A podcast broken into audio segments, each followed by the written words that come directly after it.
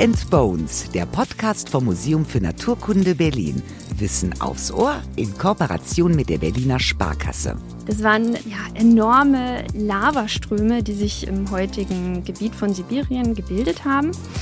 Also es war weniger so ein explosiver Vulkanismus, wie man das so aus Bilderbüchern kennt, sondern ein intrusiver Vulkanismus. Also diese Lavaströme sind quasi rausgekommen und haben Treibhausgase ausgeströmt.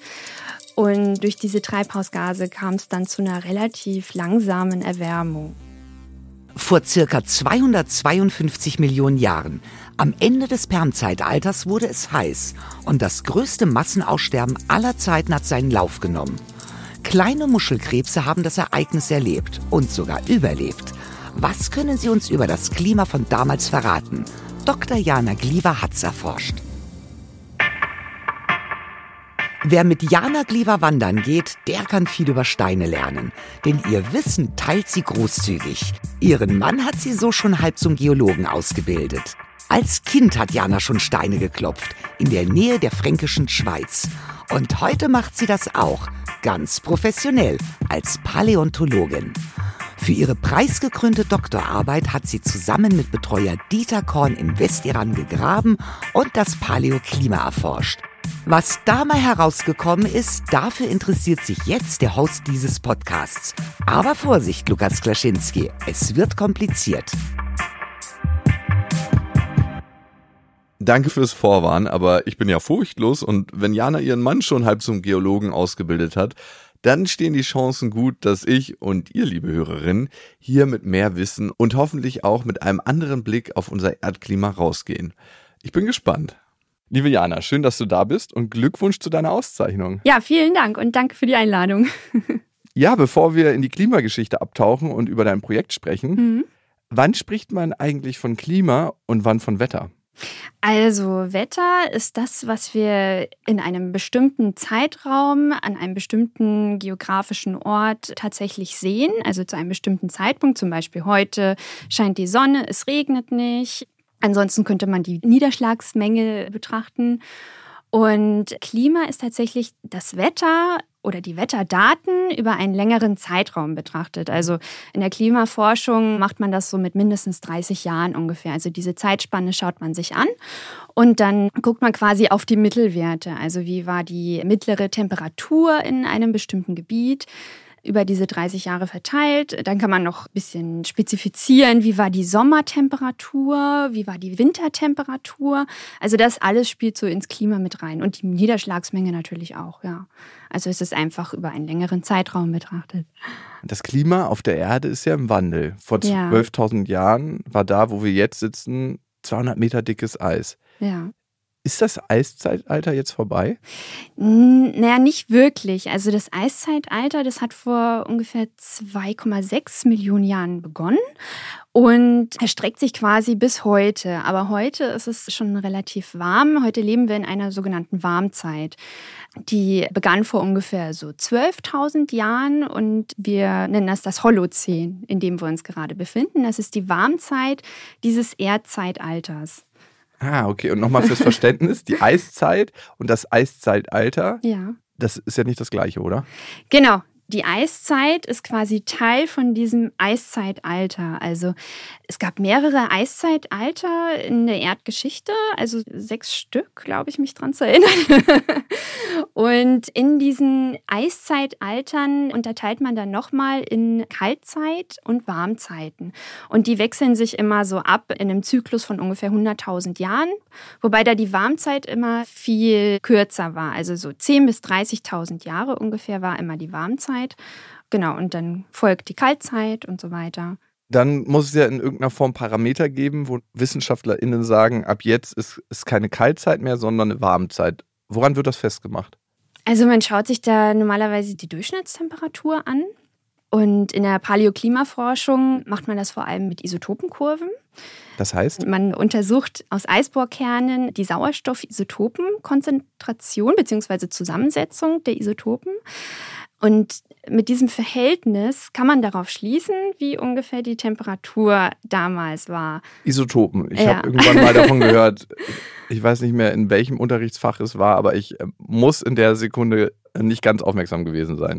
Klär mich nochmal auf, bitte. Genau, also Isotope sind quasi Geschwisterteile eines Elements. Also wenn man sich jetzt das Sauerstoffatom anschaut zum Beispiel, dann hat es eine gewisse Anzahl an Neutronen im Kern. Und es gibt aber auch andere Sauerstoffatome, die eine höhere Anzahl an Neutronen haben, was es dann etwas schwerer macht. Und diese beiden unterschiedlichen Atome nennt man dann Isotope. Also einfach die unterschiedliche Anzahl an Neutronen innerhalb eines Elementes. Okay, Warm-Kaltzeiten. Ja. Auch Mutter Erde hat einen Zyklus. Wie kommt der zustande denn eigentlich? Hat das was mit der Neigungsachse der Erde zu tun? Ja, unter anderem. Also es gibt sogenannte Milankovic-Zyklen. Und die beschreiben so ganz leichte Veränderungen der Erdumlaufbahn einmal, weil die Erde läuft nicht in einem perfekten Kreis um die Sonne, sondern eben leicht exzentrisch. Und diese Exzentrizität, die kann man messen und die verändert sich mit der Zeit so ganz leicht. Und dann gibt es noch die Obliquität, das ist die Neigung der Erdachse, die ist auch nicht immer gleich geneigt sondern die verändert sich auch im Laufe der Zeit so ein bisschen. Und dann gibt es noch die Präzession. Das beschreibt quasi, dass die Erde nicht in einem perfekten Kreise läuft, sondern sie so eine Art Pendelbewegung manchmal ausführt. Und dieses Zusammenspiel von diesen drei Faktoren ergibt dann, wie viel Sonneneinstrahlung es in einem bestimmten Zeitpunkt auf der Erde gibt und wie der verteilt ist, in welchen Neigungswinkel die Sonne einfällt. Und dieses Zusammenspiel, das verursacht dann auch so regelmäßige klimatische Veränderungen, die man auch prognostizieren kann. Und dieses Wanken, Eiern, das ist quasi absehbar und berechenbar. Ja. Okay. Genau. Welche Faktoren beeinflussen das Klima denn noch? Also Jetzt meinen Forschungsaspekt betreffend beschäftige ich mich vor allem mit so einer Erhöhung der Treibhausgase. Und das merkt man ja zum Beispiel heutzutage auch, dass es sich durch Treibhausgase erwärmt. Dann gibt es eben dieses Zusammenspiel des Milankovic-Zyklus, was dann eben auch Rückkopplungseffekte bewirkt. Zum Beispiel, wenn es etwas kälter wird, dann vergrößert sich auch zum Beispiel die Menge an eisbedeckten Flächen auf der Erde oder schneebedeckten Flächen. Und dadurch kommt es dann zum Beispiel äh, zu einer stärkeren Reflexion der Sonne. Das heißt, nicht so viel Energie der Sonne wird dann auf der Erde tatsächlich gespeichert. Und so kommt es noch zu einer weiteren Abkühlung. Und ja, das ist jetzt nur ein Beispiel dafür. Okay. Woher weiß man eigentlich, welches Klima vor Jahrmillionen geherrscht hat? Also wir haben die Isotope, ne? Ja, genau. Also die Isotopen sind quasi einer von mehreren Klimaproxys. Zum Beispiel kann man auch Isotopen von verschiedenem Material anschauen. Also wenn man jetzt auf die Sauerstoffisotope geht, kann man sich zum Beispiel auch Korallen anschauen. Welche Isotope haben sich damals in den Korallen gebildet oder in anderen Fossilien, die gut erhalten sind. Zum Beispiel gibt es da weitere Mikrofossilien wie zum Beispiel Foraminiferen.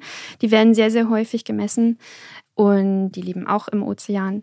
Und Brachiopoden, das sind auch marine Lebewesen, die eine Kalkschale bilden. Also alles, was eine Kalkschale bildet, die relativ stabil ist.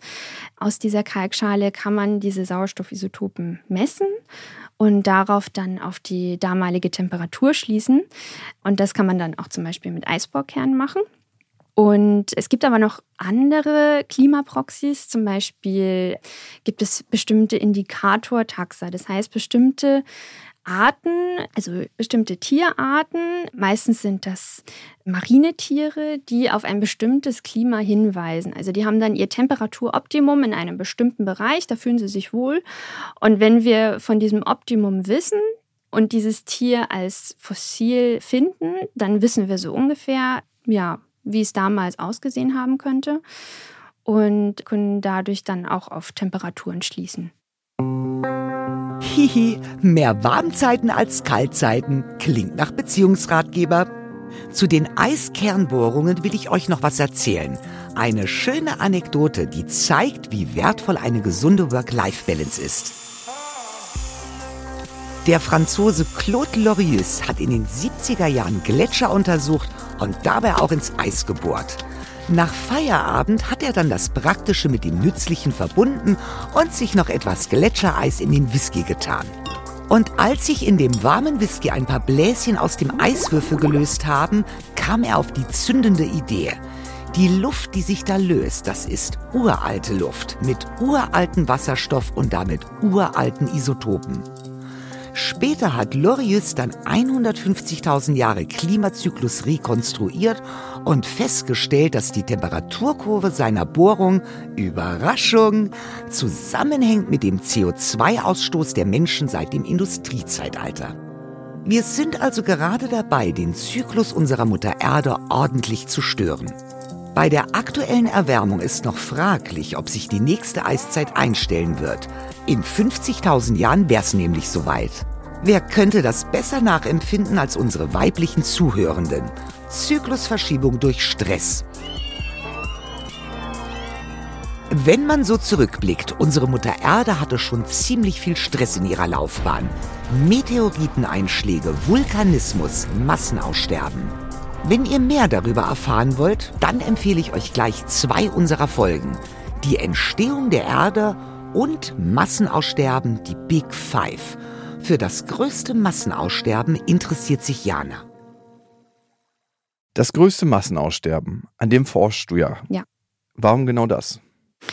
Genau, also das größte Massenaussterben, das war die Perm-Trias-Grenze oder das endpermische Massenaussterben, weil es eigentlich nicht genau die Grenze war, sondern am Ende des Perms. Wir wissen es noch nicht genau, ob wir jetzt gerade drin stecken, oder? In dem Massenaussterben oder? äh, ja, hoffentlich äh, nicht, aber wahrscheinlich schon. Wird sich zeigen. genau. Ähm, am Ende des Perm war eben dieses Massenaussterben. Und ja, warum forsche ich dran? Ich finde es einmal total interessant, dass man quasi schon so ein bisschen eine Parallele ziehen könnte, weil es eben mit einer krassen Erwärmung einging. Und ja, die Temperaturerhöhung hat eben einen sehr starken Impact auf die Biodiversität gehabt, so wie man das heute eigentlich auch sieht. Also ich habe mich eigentlich schon ja immer so für die Perm-Trias-Krise so ein bisschen interessiert, auch durch mein Studium, also ganz banal, aber ich fand das schon immer irgendwie faszinierend. Also die Parallele ist ja auch, dass die Ursache nicht von außen kommt, wie zum Beispiel durch einen Meteoriteneinschlag, mhm sondern es gab einen internen Grund. Das heißt, mhm. es gab eine Erwärmung. Wie kam die denn zustande? Genau, also die Erwärmung, die kam durch den sogenannten sibirischen Trappvulkanismus zustande. Mhm. Das waren ja enorme Lavaströme, die sich im heutigen Gebiet von Sibirien gebildet haben, die aufgestiegen sind. Also es war weniger so ein explosiver Vulkanismus, wie man das so aus Bilderbüchern kennt, sondern ein intrusiver Vulkanismus. Also diese Lavaströme sind quasi rausgekommen und haben Treibhausgase ausgeströmt. Und durch diese Treibhausgase kam es dann zu einer relativ langsamen Erwärmung, ja. Hm. Okay. Und was genau hat am Ende dann so vielen Lebewesen das Leben gekostet? Also man vermutet schon, dass es vor allem die Erwärmung war, aber man spricht in dem Zusammenhang immer von dem sogenannten Deadly Trio. Das heißt, das ist einmal eben die Erwärmung des Meeres oder die allgemeine Erwärmung, dann noch die Versauerung der Ozeane, so wie man es heute auch schon festgestellt hat und dann noch die Bildung von sauerstoffarmen oder sogar anoxischen Meereswässern, also Gebiete im Meer, die keinen Sauerstoff enthalten und dadurch kam es auch zu ja, gebietsweise zu großen Aussterben. Und dieses Zusammenspiel von diesen drei Faktoren ist eben ganz entscheidend, weil Lebewesen alleine schon durch die Temperaturerhöhung schon quasi gestresst sind und nicht mehr in ihrem Temperaturoptimum leben können. Und ja, dann sterben sie entweder aus oder sie wandern woanders hin. Also sie müssen mhm. dann eine Lösung finden. Wie viele Lebewesen sind denn dabei gestorben? Also heute geht man davon aus, dass es ungefähr 95 Prozent aller Marienarten war und so 70 Prozent der terrestrischen Arten, also der Landlebewesen. Wow. Ja, also 95 Prozent im Wasser, 70 genau. Prozent an Land. Mhm. Da sind ja nicht mehr viele Lebewesen übrig geblieben, ne? Sind nicht mehr viele übrig geblieben, nein. Wer hat denn das Massenaussterben überlebt? Also, das kann man jetzt gar nicht so pauschal sagen, aber wie gesagt, diese Tiere, die nicht mehr in ihrem Temperaturoptimum leben, die haben es nicht geschafft. Also, die nicht mehr in ihrem thermalen Optimum leben können. Und das heißt, vor allem sogenannte Optimisten konnten überleben, also Lebewesen, die ein breites Temperaturoptimum haben oder auch ja, andere Umweltfaktoren spielen da mit rein, nicht nur Temperatur, sondern auch zum Beispiel die Sauerstoffkonzentration des Meeres. Also man weiß, dass vor allem Mollusken, also Weichtiere, äh, es ganz gut verkraftet haben, beziehungsweise ja, Muscheln, Schnecken, sowas. Und zum Glück haben ja auch deine Forschungsobjekte, die Muschelkrebse, überlebt. Ja, genau, die haben auch überlebt. Wie sahen die aus? Also die gibt es immer noch, die Muschelkrebse oder auch Ostrakoden genannt im Fachbegriff. Also die sind sehr klein, die sind so, ja, so einen halben bis drei Millimeter groß, sind Krebstiere. Aber die besitzen einen Kalkpanzer, also einen zweiklappigen Kalkpanzer, ähnlich wie bei einer Muschel, deswegen auch Muschelkrebs.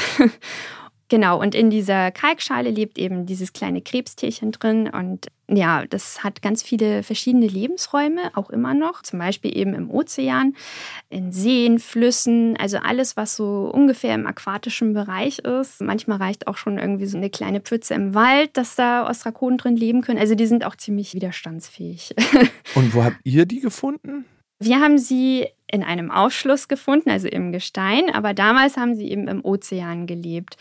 Und für unsere Proben sind wir dann in den Nordwestiran gereist und haben da noch mehr Proben genommen. Wir hatten schon einige Proben und haben die aber quasi vervollständigt und sind da in unseren Aufschluss gefahren und haben erstmal Gesteine gesammelt und mit nach Deutschland genommen ins Labor und die dann weiter bearbeitet. Warum genau interessieren euch jetzt die Muschelkrebse? Was ist so das Besondere daran? Muschelkrebse sind einerseits toll, weil sie relativ widerstandsfähig sind. Und wenn man sich so ein Massenaussterben anschaut, dann überleben ja, wie gesagt, nicht alle Lebewesen. Und in dem Aufschluss, den wir uns angeschaut haben, da haben wir sehr, sehr viele Muschelkrebse gefunden, beziehungsweise die Schalen der Muschelkrebse. Das heißt, wir wussten schon, die kommen in dem Abschnitt, in dem Zeitabschnitt, der eben dieses Massenaussterben auch mit einbezieht, auf jeden Fall sehr häufig vor. Und dann sind die noch interessant, weil sie eben diese Kalkschale haben, die sehr stabil ist.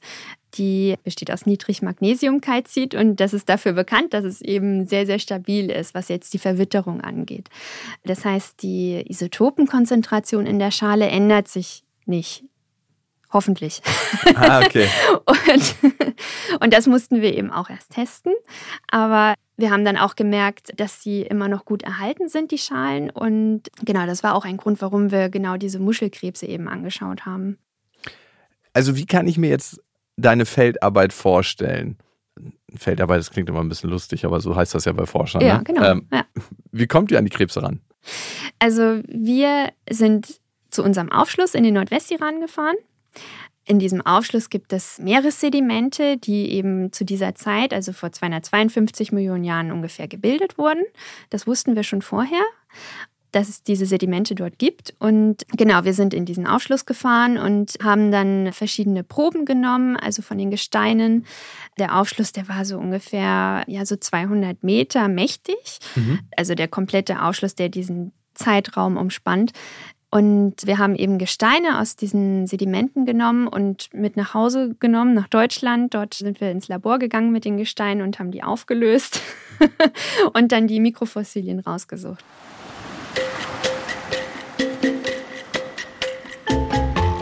Jeder hat ja so sein Temperaturoptimum.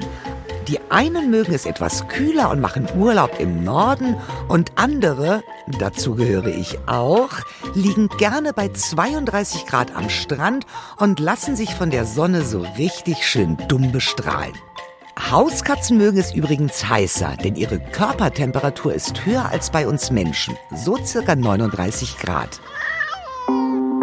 Ob die Erde so etwas wie eine Normaltemperatur hat, das wissen wir nicht. Denn die Erdmitteltemperatur zu messen, das ist unmöglich. Um alle Temperaturunterschiede zu berücksichtigen und damit alle Daten zu sammeln, die nötig wären, bräuchte man mindestens 150 Billionen Thermometer. Und das würde gerade mal das Klima der Landfläche abdecken. Die Erdoberfläche besteht ja aber zu 70 Prozent aus Wasser. Die Erdmitteltemperatur ist also nie genau. Was man aber viel verlässlicher messen kann, das sind die Temperaturveränderungen. Die Daten der Meteorologischen Weltorganisation WMO zeigen da klar eine eindeutige Entwicklung. Es wird wärmer. Und das Blöde ist, wir können nicht vorhersagen, was das alles auslöst. Wie viel Zeit bleibt dem Leben auf der Erde, sich noch umzustellen? Und falls das schon der Anfang vom Ende ist, das sechste größte Massenaussterben schon begonnen hat, wie schnell läuft das eigentlich ab? Ich stelle mir so ein Massenaussterben ja immer vor wie einen großen Knall. Aber so war es ja nicht, ne? Wie schnell oder wie langsam läuft so ein Massenaussterben ab? Ist das eine Sache von Jahrmillionen Jahren oder einigen tausend Jahren? Ja, das ist immer noch nicht so ganz klar, wie das eigentlich ablief. Also deswegen ist das, was wir jetzt untersucht haben, auch relativ neu, weil wir haben herausgefunden, dass die Erwärmung sehr graduell und langsam verlief in dem Zeitraum. So ungefähr 300.000 Jahre vor dem Massenaussterben begann bereits diese Temperaturerhöhung. Und in diesem Zeitraum gab es schon Veränderungen in der Lebewelt, die man schon erkannt hat. Zum Beispiel verringert sich die Diversität von Ammoniten, also auch bestimmte Meereslebewesen, die Diversität von Brachiopoden. Das heißt, wir haben schon verschiedene Veränderungen. Und jetzt wissen wir eben, dass die eventuell auch durch die Temperaturerhöhung zustande kam. Das eigentliche Aussterben ging dann aber ja relativ schnell im Vergleich zur Temperaturerhöhung an sich. Und wie sieht die Schicht jetzt aus, in der das Massenaussterben angefangen hat?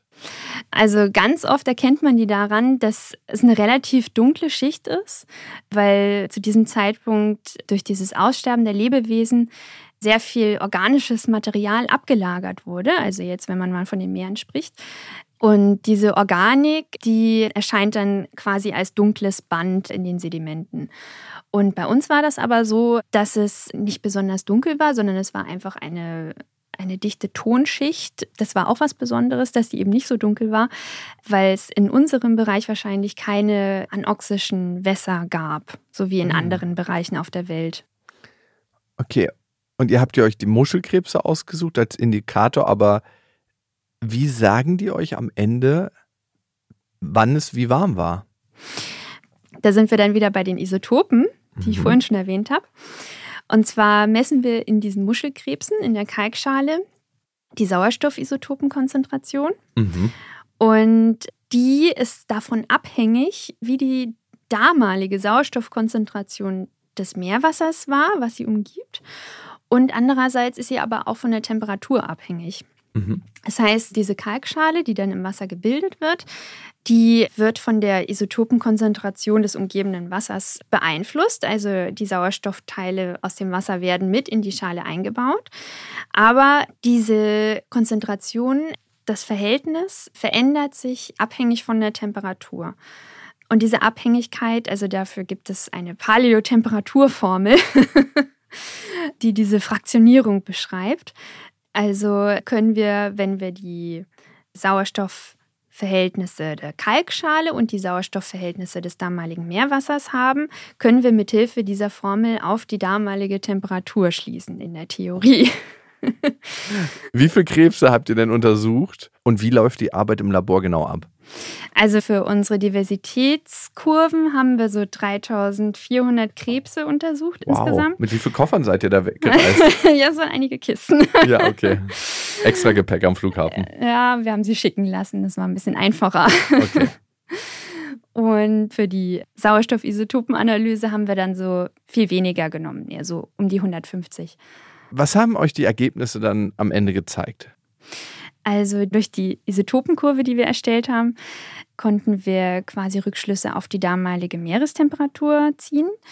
Und die hat uns gezeigt, dass es eben schon ungefähr 300.000 Jahre vor dem Aussterbeereignis zu einer Erwärmung kam, zu einer langsamen, graduellen Erwärmung und dass die Temperatur ungefähr um 10 bis 12 Grad gestiegen ist innerhalb dieses Zeitraums. Und es gab vorher schon andere Temperaturkurven, die mit anderen Mikrofossilien erreicht wurden, zum Beispiel mit Konodonten. Mhm. Das sind andere Mikrofossilien, die aus einem anderen Material bestehen, aber davon hat man auch die Sauerstoffisotopen genommen. Und die haben eigentlich meistens gezeigt, dass die Temperaturerhöhung direkt vor dem Aussterbeereignis stattfand, beziehungsweise parallel zum Aussterbeereignis. Ereignis. Das heißt, man wusste schon, dass es vorher schon so Umweltveränderungen gab in der Lebewelt, aber man konnte sich noch nicht so genau erklären, ob die jetzt mit der Temperatur zusammenhängen oder mit was die eigentlich zusammenhängen. Und welchen Verlauf hat die Wassertemperatur dann genommen? Die Wassertemperatur, die ist eben um 10 bis 12 Grad gestiegen. Was die absoluten Temperaturen angeht, ist es ganz, ganz schwierig zu sagen. Hm. Also wir konzentrieren uns eigentlich meistens auf die Temperaturveränderung. Die sind entscheidend für euch, ne? Genau, die, die Veränderung, ja. Hm. Und bei Ostrakoden ist es auch so, dass sie einen sogenannten Vitaleffekt haben. Mhm. Das heißt, die Isotopenverhältnisse verschieben sich nochmal so ein bisschen. Man kann nicht direkt auf die Temperatur schließen. Also relativ sicher sind die Temperaturveränderungen, aber eben nicht die absolute Temperatur. Das heißt, also dieser Vitaleffekt der beeinflusst dann, je nachdem, welche Art man sich anschaut, anders das Isotopenverhältnis, weshalb man sich am besten auch nur eine Ostrakodenart anschaut. Aber das ist eigentlich nicht möglich, weil so lange lebt keine einzige Art. Also meistens nicht. Wow, okay. Auch hier wird es wieder komplexer. Es wird wieder kompliziert. Was könnte diesen Anstieg der Kurve, der ja stattgefunden hat, erklären? Ähm, also das sind vor allem die Treibhausgase, die durch diesen Vulkanismus entstanden sind. Und dieser Vulkanismus, der hat auch schon zu dieser Zeit stattgefunden. Dieser intrusive Vulkanismus. Das heißt, Treibhausgase wurden ausgeströmt und der Treibhauseffekt hat ja ähnlich wie heute eben stattgefunden. Mhm. Also das Meerwasser hat sich sukzessive erwärmt. Genau. Wir haben auch mal eine Folge über Tiefsee gemacht. Mhm. Und da unten ist es ja eigentlich ziemlich kalt. Ja. Wirkt sich so eine Erwärmung wirklich bis zur, sagen wir mal, Titanic aus? Die Temperaturveränderung wirkt sich auf jeden Fall auch auf den Meeresgrund aus.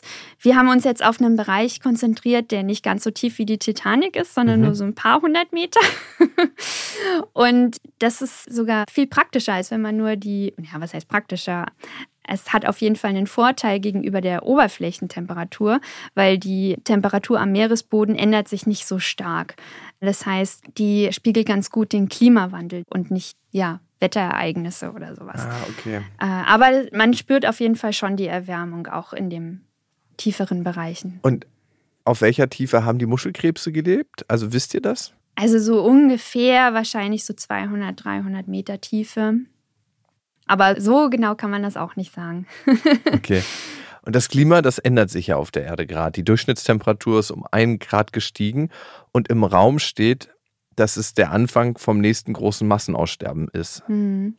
Wenn wir das 2-Grad-Ziel nicht erreichen, welche Entwicklung wäre wahrscheinlich? Kann man da Vergleiche ziehen zur Entwicklung, die ihr untersucht habt?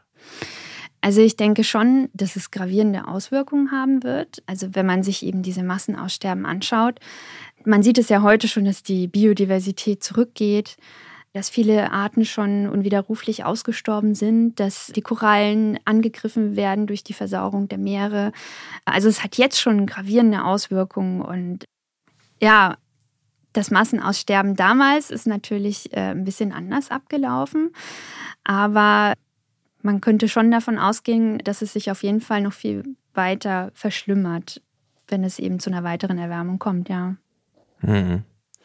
Das klingt sehr, sehr bedrohlich. Umso besser, dass wir genau über solche Themen hier sprechen können. Und dass wir über das Klima hier mit Jana sprechen können, über die Klimageschichte, haben wir unserem treuen Kooperationspartner der Berliner Sparkasse zu verdanken. Und auf dem Instagram-Account der Berliner Sparkasse und vom MFN Berlin seid ihr, liebe Hörerinnen und Hörer, immer schon vor der nächsten Beats Bones Folge gefragt. Von uns gibt es da nämlich ein Reel mit einer Schätzfrage für euch, bei der ihr fleißig mitraten dürft. Und die Auflösung gibt es dann hier im Podcast, professionell beantwortet von den Expertinnen und Experten des Museums. Liebe Jana, hier kommt die Schätzfrage für dich. Der Ozean speichert mehr CO2 als die Atmosphäre. Wie viel genau?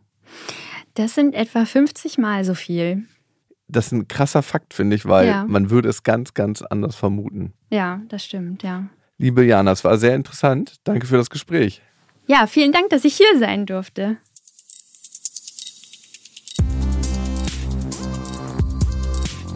Der Ozean ist also ein gigantischer CO2-Speicher.